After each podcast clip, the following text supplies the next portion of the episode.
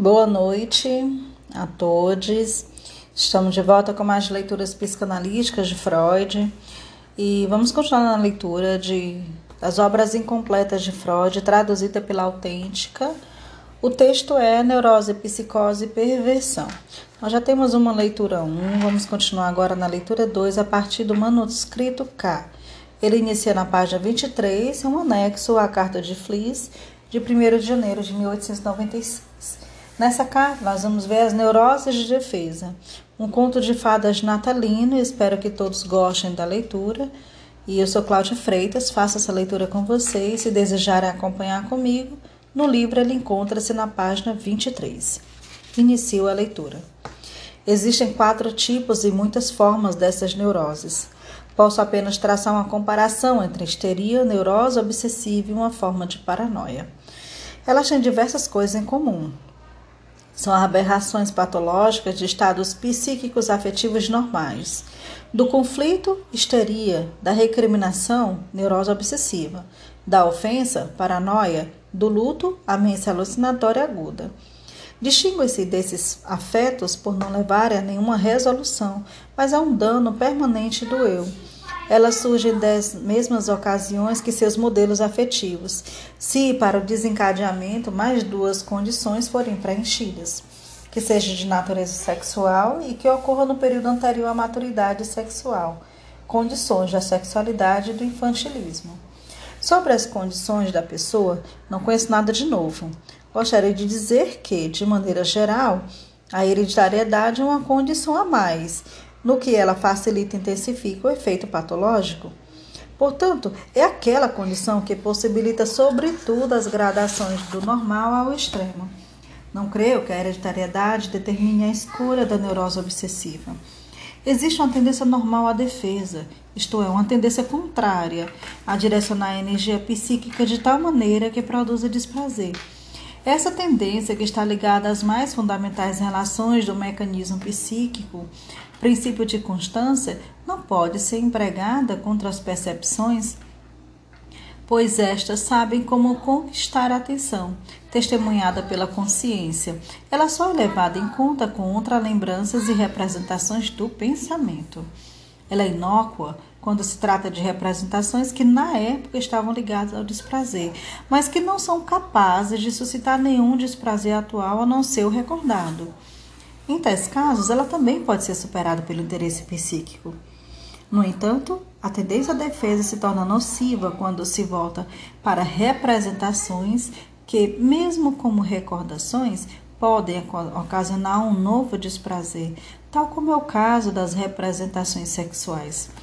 De fato, aqui se realiza a única possibilidade de a lembrança produzir a posteriori o efeito de uma liberação mais intensa do que a sua vivência correspondente. Para isso, só é preciso uma coisa: que entre a vivência e a sua repetição na lembrança se interponha a puberdade, que tanto intensifica o efeito do despertar. Para essa exceção, o mecanismo psíquico parece não estar preparado. E por isso, a condição para que se fique livre das neuroses de defesa é que não ocorra nenhuma irritação sexual significativa antes da puberdade, cujo efeito, aliás, deve ser ampliado até uma magnitude patologizante através da disposição hereditária. Daqui se ramifica um problema colateral. A que se deve o fato de que, sob condições análogas, produza-se, em vez da neurose, a perversidade ou simplesmente a imoralidade? Ao fundo do enigma psicológico, conduz a interrogação sobre onde se origina o desprazer, que vai a ser ocasionado através da estimulação sexual prematura, sem o qual um recalcamento não pode ser explicado. A resposta mais imediata vai apontar para o fato de que a vergonha e a moralidade são as forças recalcadoras e que a vizinhança natural dos órgãos sexuais infalivelmente despertará também a repugnância na vivência sexual. Onde não existe nenhuma vergonha, como no indivíduo masculino, onde nenhuma moralidade tem êxito, como nas classes sociais mais baixas, onde a repugnância é embrutecida pelas condições de vida, como no campo, nesses campos não haverá nenhum recalcamento e assim nenhuma neurose será a consequência da estimulação sexual infantil. Contudo, Temo que essa explicação não se sustente em um exame mais profundo. Não creio que a liberação de desprazer em vivências sexuais seja a consequência da combinação fortuita de determinados fatores de desprazer. A experiência cotidiana ensina que quando a libido está suficientemente intensa, a repugnância não é sentida e a moralidade é superada. Eu acho que o aparecimento da vergonha está ligado à vivência sexual por uma conexão mais profunda. Em minha opinião, deve haver uma fonte independente de liberação de desprazer na vida sexual. Uma vez que esteja presente, ela pode animar as percepções de repugnância, emprestar força à moralidade e assim por diante. Atenho-me ao modelo da neurose de angústia no adulto, em que uma quantidade proveniente da vida sexual causa uma perturbação do psíquico, perturbação que igualmente teria encontrado uma utilização no processo sexual. Enquanto não houver uma teoria correta do processo sexual, permanece a questão sobre o aparecimento do desprazer atuante no recalcamento. O desenrolado adoecimento das neuroses de recalcamento é, em geral, sempre o mesmo. Primeiro, a vivência sexual ou a série de vivências traumática prematura a ser recalcada. Segundo, seu recalcamento em uma ocasião anterior, que desperta a lembrança correspondente ocasião em que a formação de um sintoma primário. Terceiro, um estágio de defesa bem sucedido, que equivale à saúde, exceto quando há existência do sintoma primário. Quarto, a fase em que as representações recalcadas retornam e na luta entre elas e o eu são formados os novos sintomas da doença propriamente dita. Quinto, uma fase de nivelamento, de dominação ou de cura deficiente. Na maneira como retornam as representações recalcadas, revelam-se diversas diferenças de cada uma das neuroses, outras no modo de formação do sintoma e na sua evolução. No entanto, o caráter específico de cada uma das neuroses reside no modo como o recalcamento é realizado. O desenrolar mais transparente para mim é o da neurose obsessiva, pois a conheci melhor. Subtópico: a neurose obsessiva.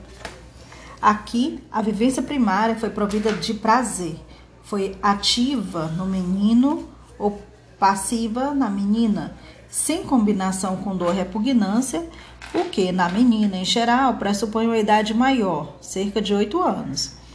Essa vivência recordada mais tarde dá motivo para a produção de desprazer, mas na verdade, primeiro é gerada uma recriminação que é consciente. Parece até que todo o complexo psíquico, lembrança e recriminação fora, fora condiz, consciente desde o início. Mais tarde, sem que nada novo seja acrescentado, ambas são recalcadas e, em troca, forma-se uma consciência ou, na consciência, um contrassintoma, numa nuance de conscienciosidade. O recalcamento pode acontecer porque a lembrança prazerosa em si gera desprazer quando sua reprodução em anos posteriores, o que seria explicável por uma teoria da sexualidade. Mas pode ocorrer de outra maneira. Em todos os meus casos de neurose obsessiva, descobri-se numa idade muito precoce, anos antes da experiência de satisfação, uma vivência puramente passiva, o que dificilmente seria um acaso. Pode-se pensar então que é a combinação posterior dessa vivência passiva com a vivência de prazer que agrega desprazer à lembrança prazerosa e possibilita o recalcamento. Seria então uma condição clínica da neurose obsessiva que a vivência passiva aconteça tão cedo que não seja capaz de impedir a ocorrência espontânea da vivência de prazer. A fórmula seria assim: então, desprazer, prazer, recalque recalcamento. As relações temporais entre ambas as vivências e momentos da maturidade sexual seriam um fator determinante. No estágio do retorno do recalcado, verifica-se que a recriminação retorna inalterada, mas só raramente a ponto de chamar a atenção para si. Ela emerge, portanto, durante certo tempo como pura consciência de culpa sem conteúdo. Muitas vezes, dependendo do tempo e do conteúdo, ela vem ligada a um conteúdo que fica duplamente desfigurado. Primeiro, por ela dizer respeito a uma presente ou futura. Por último, por ela não significar o acontecimento real mas sim um sucedâneo na categoria do análogo, ou seja, uma substituição. A representação obsessiva é, portanto, um produto de compromisso, correto no tocante ao afeto e à categoria, mas falso pelo deslocamento temporal e pela substituição análoga. O afeto da recriminação pode, através de diversos estados psíquicos, transformar-se em outros afetos, que podem então entrar na consciência de maneira mais nítida do que ele próprio. Portanto, como angústia, a partir das consequências da ação recriminatória, hipocondria ou temor por seus efeitos corporais, delírio de perseguição ou temor por suas consequências sociais, vergonha como temor do conhecimento dos outros sobre a ação recriminatória e assim por diante. O eu consciente se contrapõe à representação obsessiva como algo estranho. Parece que ele recusa a crença com a ajuda da representação contrária da conscienciosidade formada muito tempo antes. Mas nesse estágio, pode às vezes acontecer uma dominação do eu pela representação obsessiva. Por exemplo, quando episodicamente se interpola a melancolia do eu. Fora isso, o estágio da doença é tomado pela luta defensiva do eu contra a representação obsessiva. Luta que produz novos sintomas, os da defesa secundária. A representação obsessiva é como qualquer outra atacada de outra forma, apesar de sua compulsão não poder ser resolvida, um aumento da conscienciosidade, compulsão a testar e acumular e, acumular são os sintomas secundários. Surgem outros sintomas secundários em que a compulsão se transfere para os impulsos motores contra a repressão, representação obsessiva. Por exemplo, para a ruminação de ideias, para a bebida, como dipsomania, para rituais de proteção e assim por diante. Assim, formam-se três espécies de sintoma. A. O sintoma primário de defesa, conscienciosidade. B. Os sintomas de compromisso da doença, representações obsessivas ou afetos obsessivos. C. Os sintomas secundários da doença, compulsão para a ruminação de ideias e compulsão a acumular, dipsomania, obsessão cerimoniosa. Aqueles casos em que não é conteúdo da lembrança, que se torna capaz da consciência, de consciência através de substituição, mas um afeto da recriminação através da transformação, dão a impressão de ter ocorrido ali um deslocamento ao longo de uma cadeia de deduções. Me repreendo por causa de um acontecimento. Temo que outros saibam sobre isso, por isso me envergonho diante de outras pessoas. Assim que o primeiro elo dessa cadeia é recalcado, a compulsão se lança ao segundo, ao terceiro e produz duas formas de delírio de ser notado, que, no entanto, pertence de fato à neurose obsessiva. O desenlace da luta defensiva acontece através da mania generalizada de dúvida ou do desenvolvimento de uma existência extravagante com inumeráveis sintomas de defesa secundária se é que chega a ver esse desenlace. Uma questão ainda em aberto é se as representações recalcadas retornam em si e por si sem um trabalho auxiliar de uma força psíquica atual ou se precisam de um auxílio como esse para cada golpe de retorno. Minhas experiências apontam para a última situação. Parece ser o estado de libido atual insatisfeita que utiliza sua força de desprazer para despertar a recriminação recalcada uma vez ocorrida se despertar e tendo surgido sintomas através da influência do recalcado sobre o eu, a massa de representações recalcadas deve seguir trabalhando independentemente. Mas as oscilações de sua potência quantitativa permanece sempre dependente do montante da tensão libidinal em cada caso. A tensão sexual que não tem o tempo para se tornar desprazer, porque a apaziguada permanece inofensiva. Os neuróticos obsessivos são pessoas que finalmente correm o perigo de que toda a tensão sexual neles produzida diariamente se transforme em recriminação, em sintomas que são sua consequência, mesmo que no presente não reconheçam novamente aquela recriminação primária. A cura da neurose obsessiva ocorre fazendo-se retroceder todas as substituições e transformações de afetos encontradas até que a recriminação primária e sua vivência sejam libertadas e possam ser colocadas diante do eu para um novo julgamento. Para isso é preciso elaborar a fundo um número inimaginável de representações intermediárias ou de compromisso que fugazmente pode se tornar representações obsessivas.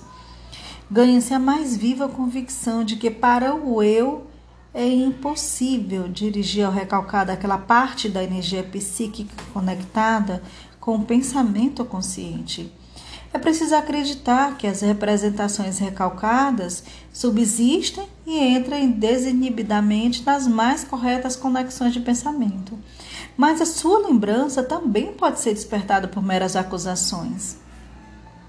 A suposição de que a moralidade, como força recalcante, era apenas um pretexto e é corroborada pela experiência de que no trabalho terapêutico a resistência se serve de quaisquer motivos possíveis de defesa. Subtópico: paranoia. As condições clínicas e proposições temporais de prazer e desprazer na vivência primária ainda me são desconhecidas. O que conheço é o fato do recalcamento, o sintoma primário e o estágio da doença condicionada pelo retorno das representações recalcadas. A vivência primária parece ser de natureza semelhante à da neurose obsessiva. O recalcamento acontece depois que essa lembrança, não se sabe como, ocasionou desprazer. No entanto, não se forma nenhuma recriminação que seria logo recalcada, mas o desprazer que surge é atribuído, segundo o esquema psíquico da projeção, a alguém próximo, ou um familiar, um vizinho. O sintoma primário que se forma é a desconfiança ou sensibilidade a outros. Nesse caso, a crença é uma recriminação. Em uma recriminação foi impedida. É possível deslumbrar agora diversas formas, dependendo de se apenas o afeto foi recalcado por projeção ou se o conteúdo da vivência também foi justamente recalcado. O retorno atinge então apenas o afeto penoso ou também a lembrança. No caso 2, que eu mesmo conheço mais exatamente, o conteúdo da vivência retorna como um pensamento em forma de ocorrência repentina ou como uma alucinação visual sensorial. O afeto recalcado parece retornar sempre como alucinação auditiva. Os fragmentos de lembrança que retornam estão desfigurados na medida em que são substituídos por imagens análogas da atualidade. Portanto, só são desfigurados de maneira simples, por substituição temporal e não por formação de sucedâneos. As vozes restituem a recriminação igualmente como sintoma de compromisso. E, na verdade, primeiro no teor desfigurado até a indeterminação e transformada em ameaça, e segundo, referido em vez de a vivência primária, justamente a desconfiança, isto é, o sintoma primário. Como a crença foi impedida a recriminação primária, ela fica disponível aos sintomas de compromisso sem oscilações. O eu não os considera estranho e é estimulado por eles a fazer tentativas de esclarecimentos que podemos chamar de delírio de assimilação. Aqui, a defesa, como retorno do recalcado em forma desfigurada, fracassa imediatamente e o delírio de assimilação não pode ser interpretado como sintoma de defesa secundária, mas como início de uma alteração do eu, como expressão do avassalamento. O processo atinge sua conclusão na melancolia, ou pequenez do eu, que secundariamente liga as distorções àquela crença que foi impedida a recriminação primária, ou que é mais frequente e mais sério uma formação delirante de proteção, ou delírio de grandeza até o eu ser completamente reelaborado. O elemento determinado da paranoia é o mecanismo de projeção com a recusa, da crença na recriminação.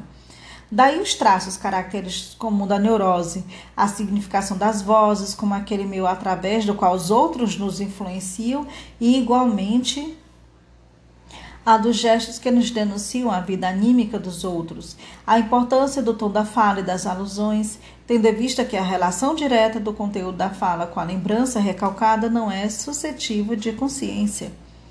O recalcamento teve lugar na paranoia a partir de um processo consciente e complicado de pensamentos e impedimento da crença. Talvez isso seja um indício de que ela só se instalou numa idade mais tardia do que na neurose obsessiva e na histeria. As premissas do recalcamento são, sem dúvida, as mesmas.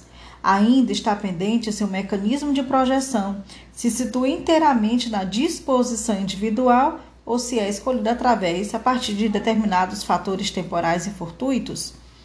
Quatro espécies de sintomas. A. Sintomas primários de defesa. B. Sintomas de compromisso do retorno. C. Sintomas secundários de defesa. E D. Sintomas de subjugação do eu. Subtópico: histeria. A histeria pressupõe necessariamente uma vivência primária de desprazer, portanto, de natureza passiva. A passividade sexual natural da mulher explica sua predileção pela histeria. Quando encontrei histeria em homens, pude comprovar a extensa passividade sexual de sua, em sua anamnese. É a condição da histeria, além disso, que a vivência desprazerosa primária não acontece na idade muito precoce, quando a liberação de desprazer é ainda muito limitada e quando ainda podem ocorrer eventos prazerosos de maneira independente. Do contrário, chega-se apenas à formação de representações obsessivas. É por isso que nos homens encontramos com frequência uma combinação de ambas as neuroses ou substituição de uma histeria inicial por uma neurose obsessiva posterior. A neurose, a histeria começa com a subjugação do eu, que é o fim aonde leva a paranoia. A elevação da atenção na vivência desprazerosa primária é tão grande que o eu não resiste a ela não forma nenhum sintoma, mas precisa tolerar uma manifestação de escoamento. Em geral, uma, hiper, uma expressão hiperintensa de excitação. Podemos chamar esse primeiro estágio de histeria de susto. Seu sintoma primário é a manifestação de susto como lacuna psíquica. Ainda não se sabe até que idade pode chegar a essa primeira subjugação histérica do eu. O recalcamento e a formação de sintomas de defesa ocorrem só posteriormente na lembrança e a partir daí, numa histeria, podem se combinar ao acaso defesa e subjugação, isto é, formação de sintoma e irrupção de ataques. O recalcamento não ocorre pela formação de uma representação hiperintensa contrária, mas pelo reforço de uma representação limite, que de agora em diante representa a lembrança recalcada no curso do pensamento. Ela pode ser chamada de representação limite porque, por um lado, pertence ao eu consciente e, por outro lado, constitui um fragmento não desfigurado da lembrança traumática. Então, ela é igualmente o resultado de um compromisso que, no entanto, não se manifesta na substituição baseada em alguma categoria lógica, e sim no deslocamento da atenção ao longo de uma série de representações, ligada por simultaneidade, quando o evento traumático encontrou saída em uma manifestação motora é justamente esta que torna uma representação limite e o primeiro símbolo do recalcamento. Assim, não há necessidade de se supor que a cada repetição do ataque primário, uma representação esteja sendo reprimida. Trata-se, antes de tudo, de uma lacuna do psíquico. Próxima carta, carta Flis, 112 de 52. É de 6 de dezembro de 1896. Está na página 35. Meu querido Wilhelm, depois de ter hoje desfrutado da plena medida de trabalho e de rendimento de que preciso para o meu bem-estar, 10 horas e 100 florins, depois de estar morto de cansado e espiritualmente bem disposto, quero tentar te apresentar de maneira simples um pouquinho da última especulação. Você sabe que eu trabalho com a suposição de que nosso mecanismo psíquico tenha surgido de uma sobreposição de camadas, na qual, de tempos em tempos, o material presente na forma de traços minêmicos sofre uma reorganização, uma reescrita a partir de novas revelações. Portanto, o que há de fundamentalmente novo em minha teoria é a afirmação de que a memória não está disposta em apenas uma, mas em várias camadas, que é escrita com vários tipos de signos. Postulei a existência de uma reorganização semelhante algum tempo atrás e para as vias que provêm da periferia do corpo até o córtex. Quantos desses tipos de escrita existem eu não sei. Pelo menos três, provavelmente mais.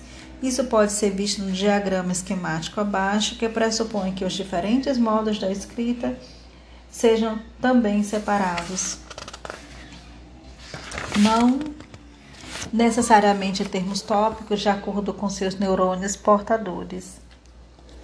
P são neurônios que se originam as percepções, às quais a consciência se liga, mas que em si não retém nenhum vestígio do que aconteceu. Vale dizer que consciência e memória excluem-se mutu mutuamente. S minúsculo, P maiúsculo signos de percepção. São o primeiro modo de escrita das percepções, totalmente incapaz de produzir consciência organizada a partir de associações por simultaneidade. I maiúsculo, C minúsculo, inconsciência. É o segundo modo de escrita disposto a partir de todas de outras relações, talvez causais. Traços e C corresponderiam talvez a lembranças conceituais e seriam da mesma forma inacessíveis à consciência. P maiúsculo, C minúsculo, pré-consciência. É o terceiro modo de escrita ligado a representações de palavra, correspondendo ao nosso eu oficial. Os investimentos provenientes dessa pré-consciência tornam-se conscientes de acordo com determinadas regras, e, na verdade, essa consciência secundária do pensamento é algo da ordem da posterioridade. No que diz respeito ao tempo, provavelmente ligado à reação alucinatória de representações de palavras, de modo que os neurônios da consciência seriam novamente neurônios de percepção e, em si, sem memória. Se eu pudesse fornecer as características da percepção e dos três modos de escrita, eu teria escrito uma nova psicologia. Tenho algum material à disposição, mas essa não é minha intenção agora. Quero enfatizar que os modos de escrita sobrepostos em sequências representam trabalho psíquico de épocas sucessivas da vida. Na fronteira das duas épocas precisa acontecer a tradução do material psíquico. Explico as singularidades das psiconeuroses através do fato de essa tradução não ter ocorrido para um determinado material, o que tem determinadas consequências. Isso porque persistimos na tendência à equivalência quantitativa. Cada escrita sobreposta posterior inibe a anterior e desvia seu processo excitatório. Onde quer que se falte a escrita sobreposta posterior, a excitação é resolvida de acordo com as leis psicológicas vigentes no período psíquico anterior e segue pelos caminhos disponíveis naquela ocasião. Dessa maneira, subsiste um anacronismo. Uma determinada província ainda vigoram os fueiros. Sobrevivências acontecem. A falha de tradução é isso que clinicamente se chama recalcamento. Seu motivo é sempre uma liberação de desprazer que seria gerado pela tradução, como se esse desprazer provocasse uma perturbação no pensamento que não permitisse o trabalho de tradução. Dentro da mesma fase psíquica e entre modos de escrita da mesma espécie, faz-se valer uma defesa normal por causa do desenvolvimento de desprazer. Mas a defesa patológica só ocorre enquanto o vestígio de lembrança ainda não traduzido na fase anterior. Não pode ser pela magnitude da liberação de desprazer que a defesa consiga promover o recalcamento. Com frequência, nos esforçamos em vão, justamente contra lembranças de mais intenso desprazer. Então, chegamos à seguinte configuração: se um evento a razão, enquanto era atual, despertou um determinado desprazer, então sua escrita minêmica, a azão 1 ou azão 2, encontra-se um meio de inibir a liberação de desprazer no caso de reativação da lembrança. Quanto mais for lembrado, mais inibida por fim torna-se a liberação. No entanto, existe um caso para o qual a inibição não basta. Se a razão, enquanto era atual, ocasionou determinado desprazer.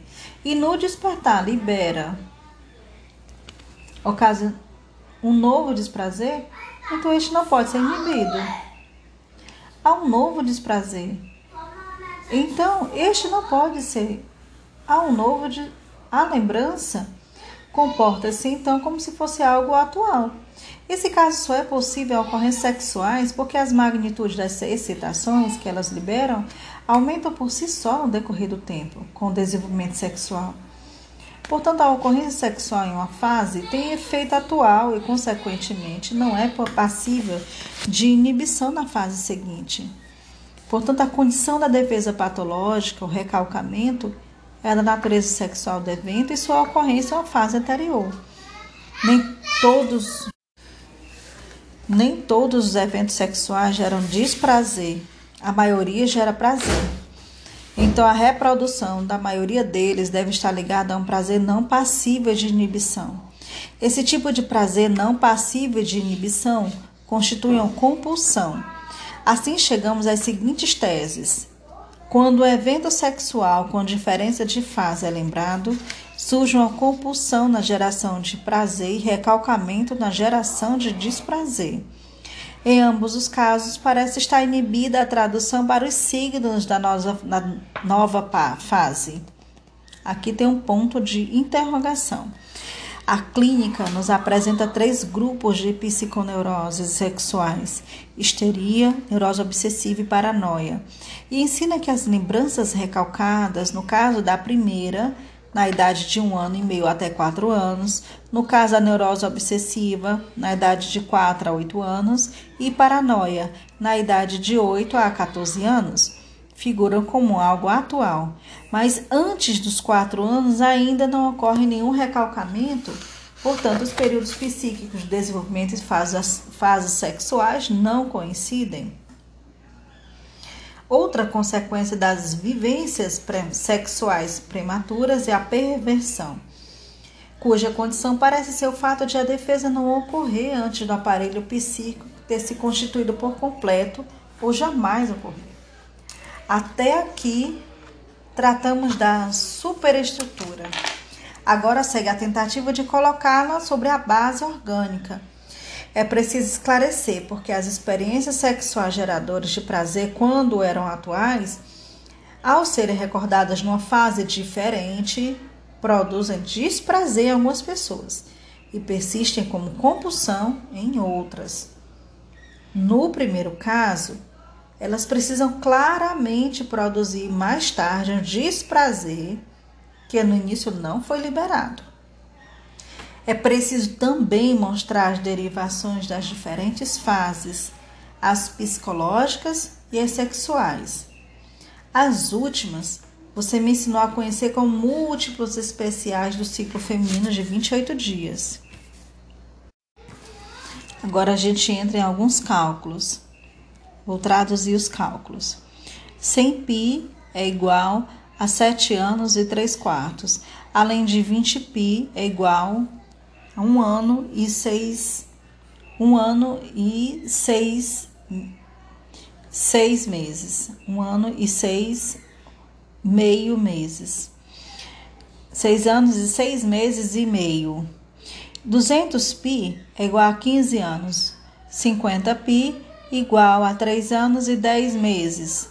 Se eu tomar todos os períodos observados como múltiplos desse tipo, teremos de um lado que um período de 23 dias continuará não sendo considerado, e de outro continuará sem explicação, porque fases psíquicas e sexuais não coincidem por quatro anos e porque surge ora a perversão, ora a neurose. Faço então a tentativa de supor que há uma substância masculina de 23 dias, cuja liberação será sentida como prazer em ambos os sexos, e uma substância de 28 dias, cuja liberação será sentida como desprazer. Percebo então que posso apresentar todos os períodos psíquicos como múltiplos de períodos de pi, pi de 23 dias. Se eu incluir no cálculo um período de gestação, ou 276 dias, que é igual a 12 pi, 3 vezes 12 pi é igual a 1 ano e meio. 6 vezes 12 pi a 3, 3 anos e 3 quartos. 12 vezes 12π igual a 8 anos. 18 vezes 12π igual a 12 anos e 1 ano e um, de 1 para 1 a 3 anos. 21 vezes 12π igual a 14 anos e 1 quarto. 24 vezes 12π igual a 17 anos. Isso significaria que o desenvolvimento psíquico ocorre em períodos de 23 dias, que somariam múltiplos de 3. Caso em que o sistema do sinal seria ineficaz, seria eficaz. A unidade seria, em todos os casos, o período de gestação, que é igual a 10 pi ou 12 pi aproximadamente. O resultado seria apenas que o desenvolvimento psíquico progrediria de acordo com os múltiplos de 3, 3 vezes 6 vezes 12 nessa unidade, enquanto o período de gestação é igual a 12 pi, e o desenvolvimento sexual de acordo com os múltiplos de 5, 5 vezes 10 vezes 20, enquanto o mesmo período é igual a 10π. Há dois pontos dignos de nota. Primeiro, que é no desenvolvimento psíquico, o tempo intrauterino precisa ser levado em conta. Não há outro jeito. Enquanto no sexual, o cálculo só pode começar no nascimento. E se faz lembrar que durante a gravidez ocorre um acúmulo de substâncias de 28 dias que só é liberada no parto. Segundo, que os períodos de 28 dias somam-se de maneira mais rara e mais intensa que os de 23 dias, como se o desenvolvimento humano superior dependesse dessa característica vergonha e moral. Os dois tipos de fases estariam assim, entrelaçados. A maioria das fases psíquicas se encaixaria muito bem na suposição da existência de ainda outras traduções ou inovações de aparelho psíquico. Observa-se também que a somação no curso da vida abrange unidades temporais cada vez maiores. Para decidir entre perversão e neurose, sirva um limite da bissexualidade de todos os seres humanos. Num ser puramente masculino, haveria também duas barreiras sexuais: um excesso de liberação masculina, portanto, ou produção de prazer, e, em consequência, a perversão. No puramente feminino, um excesso de substância desprazerosa nessas ocasiões. Nas primeiras fases, ambas as liberações seriam paralelas, isto é, produziriam um excesso normal de prazer. Mas é possível explicar a preferência das mulheres genuínas nas neuroses de defesa. Desse modo, a natureza intelectual dos homens estaria comprovada com base na soteria. Por fim, não posso ignorar a suposição de que a distinção clinicamente identificada por mim entre neurastenia e a neurose de angústia esteja ligada à existência de ambas substâncias de 23 e de 28 dias. Além das duas aqui supostas, poderia haver várias de cada espécie. A histeria me é cada vez mais apontada como consequência da subversão, da perversão do sedutor. A hereditariedade, cada vez mais como sedução por parte do pai. Assim surge uma alternância entre as duas gerações. Primeira geração, perversão. Segunda geração, histeria, que então é estéreo. Às vezes, na mesma pessoa, a metamorfose perversa na idade vigorosa e depois a partir de um período de angústia histérica. Afinal, a histeria não é sexualidade repudiada, mas melhor dizendo, é perversão repudiada. Por trás disso, então, a ideia das zonas erógenas abandonadas, isto é, na infância, a liberação sexual seria obtida por várias partes do corpo, as quais então posteriormente só conseguem liberar a substância da angústia em 28 dias e não das outras. Nessa diferenciação e limitação residiria o progresso da cultura e o desenvolvimento moral individual. O ataque histérico não é um descarregamento, e sim uma ação, e preserva o caráter original de qualquer ação. O de ser um meio de reprodução de prazer. Isso é o que ele é, ao menos essencialmente. Além disso, ele motiva a partir do pré-consciente com toda espécie de outras razões. Assim, tem ataques de sono aqueles doentes aos quais foi feito algo sexual enquanto dormiam. Eles voltam a dormir para vivenciar a mesma coisa e com isso provocam em si frequentemente desmaios histéricos. A tontura, os acessos de choro, tudo isso visa o outro. Na maioria das vezes, no entanto, visa aquele outro pré-histórico e inesquecível que ninguém mais pode alcançar. Até o sintoma crônico de ficar deitado na cama que se explica assim. Um de meus pacientes ainda choraminga dormindo, tal como fazia naquela época, para ser levado para a cama pela mãe, que morreu quando ele tinha 22 meses. O ataque nunca pareceu ocorrer como expressão intensificada da emoção. Eis um pouquinho da minha expressão cotidiana. Uma de minhas pacientes, em cuja história o pai altamente perverso desempenha o papel principal, tem um irmão mais novo que é tido como perfeito mau caráter. Um belo dia, ele aparece em meu consultório para declarar chorando que não é um mau caráter, e sim um doente com impulsos anormais ou inibição da vontade. Além disso, ele se queixa, num comentário totalmente à parte, do que certamente são dores de cabeça de origem nasal. Eu lhe recomendo procurar a irmã e o cunhado, aos quais ele vai efetivamente visitar. De noite, a irmã me chama por causa de uma situação grave. Fico sabendo no dia diante, no dia seguinte, que após a partida do irmão, ela teve um acesso dos mais pavorosos dor de cabeça que ela normalmente nunca tem. Qual motivo? O irmão tinha contado que quando tinha 12 anos,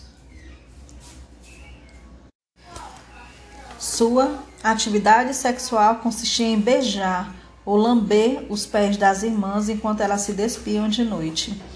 A respeito disso, chegou a ela no inconsciente a lembrança de uma cena na qual ela, com quatro anos, observa o pai em pleno arrebatamento sexual lambendo os pés de mama de leite. Com isso, ela tinha intuito que as preferências sexuais do filho derivavam das do pai. Logo, este que fora também o sedutor do filho. Agora ela podia identificar-se com ele e assumir sua dor de cabeça. Ela pôde fazê-lo, aliás, porque na mesma cena o pai enfurecido havia atingido com a bota a cabeça da criança escondida embaixo da cama. O irmão odeia qualquer perversidade e, ao mesmo tempo que sofre impulsos compulsivos. Portanto, ele recalcou determinados impulsos que são substitutivos por outros, como compulsão. Esse é, de modo geral, o segredo dos impulsos compulsivos. Se ele conseguisse ser perverso, seria saudável como pai. É interessante que o cálculo, após somas sucessivas, não revela nada, quer se inclua ou não no período intrauterino nas contas. E agora a gente retoma os cálculos. Primeiro,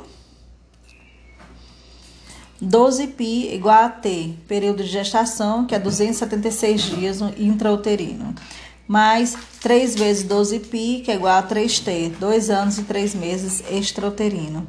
6 vezes 12π é igual a 9T, 6 anos e 9 meses. 12 mais 12 vezes 12π igual a 21T, que equivale a 15 anos e 9 meses.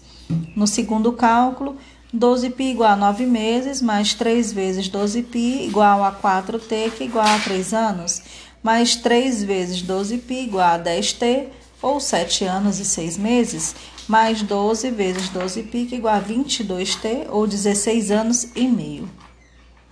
Isso só funciona quando os 12 π intrauterinos são incluídos no cálculo e na soma total, como colocados na última carta. Isso significa alguma coisa? Fico feliz por eles não terem mais colocado em foco a tua conferência. Assim podemos xingá-los tranquilamente. Eles são um bando de idiotas e deveriam nos deixar em paz. Agora, um assunto particular. Oscar e Melanie estiveram em casa e causaram boa impressão. Preciso voltar a gostar dele. Sobre a veracidade sobre um boato que vem ligando Marie Blonde e Robert Brower, não quero te perguntar explicitamente, apenas indicar que estou sabendo sobre ele. Desejo-lhes tudo de bom, que só tenham certeza absoluta de que não quero me encontrar com o clã do Brower. Tenho estado trabalhando os 10 anos e horas diariamente, me sentindo consideravelmente, mas quase rouco. Será que isso é tensão excessiva das cordas vocais ou aneurisma? Também não é preciso nenhuma resposta. O melhor é trabalhar sem pensar, como aconselha o velho Candide. Sobre a resolução espontânea da paralisia pupilar, no caso do olhar fixo, não sei realmente nada e duvido que possa descobrir algo. É claro que a priori é muito improvável. Certamente fósforo, não é? Agora enfeitei minha sala com cópias de estátuas florentinas. Foi uma fonte de extraordinário revigoramento para mim. Estou pensando em ficar rico para poder repetir essas viagens. um congresso em solo italiano, em Nápoles, Pompeia. As mais cordiais saudações a todos vocês. Seu SIG. Assim nós terminamos nosso artigo e voltamos na próxima leitura com Carpas Aflis 13969. Espero que todos tenham gostado da leitura, sugestão de qualquer um de vocês no meu WhatsApp, código 85987132042. Boa noite a todos.